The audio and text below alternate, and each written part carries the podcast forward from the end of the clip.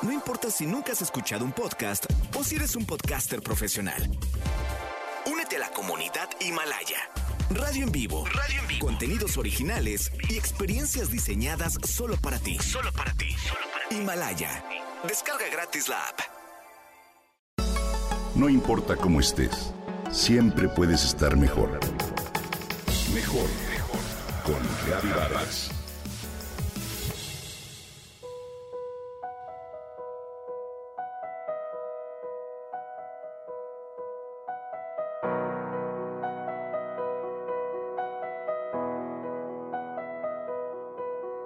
Siempre queremos tener más tiempo para todo, menos para envejecer.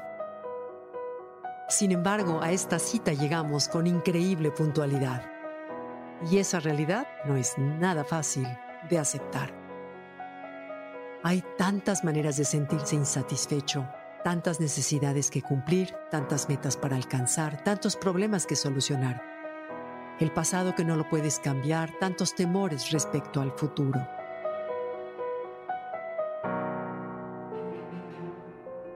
Este fragmento del poema de Shock de Steve Taylor refleja nuestro sentir en un momento de crisis.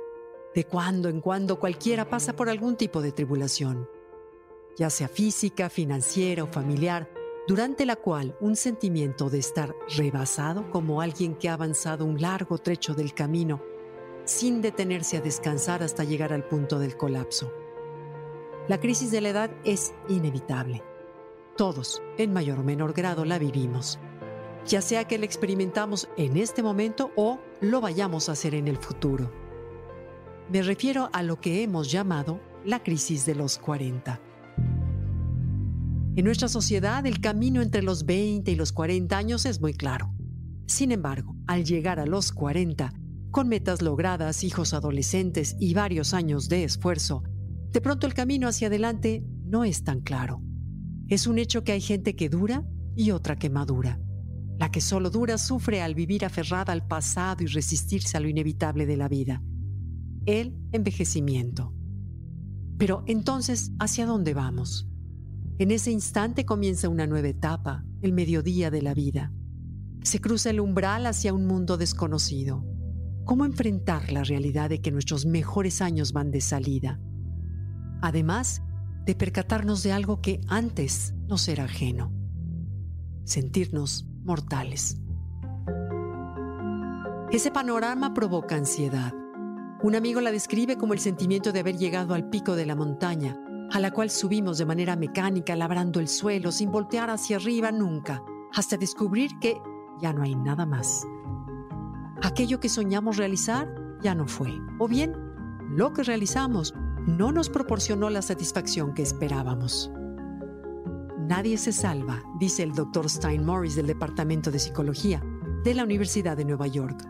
Se trata de una crisis natural de transición y se presenta entre los 35 y los 55 años de edad. Por su media aritmética se le denomina crisis de los 40. Es una etapa de revalorización en la que la persona se da cuenta de que hay un cambio en el reloj de su vida. Hay un reajuste entre el tiempo desde que nació hasta ahora y el tiempo que le queda para vivir. Algunas veces esta crisis se presenta en forma ruidosa e involucra grandes cambios personales. Otras es solo una transformación gradual de la conciencia y la perspectiva. El común denominador es el cuestionamiento sobre el sentido de la vida y sobre la validez de las decisiones que en otro tiempo nos parecían claras. Cada etapa de cambio nos da un nuevo sentido una nueva pasión y una nueva dirección. La actitud que tomemos ante este nuevo reto es determinante.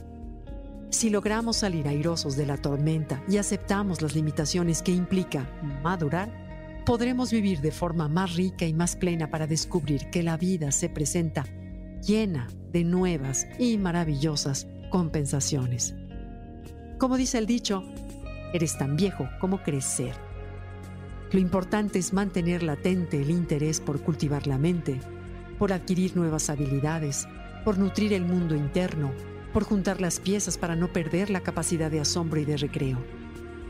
A manera de Borges, hay que empezar a germinar una vida paralela a la que fue la nuestra, pero ahora iluminada por el entendimiento.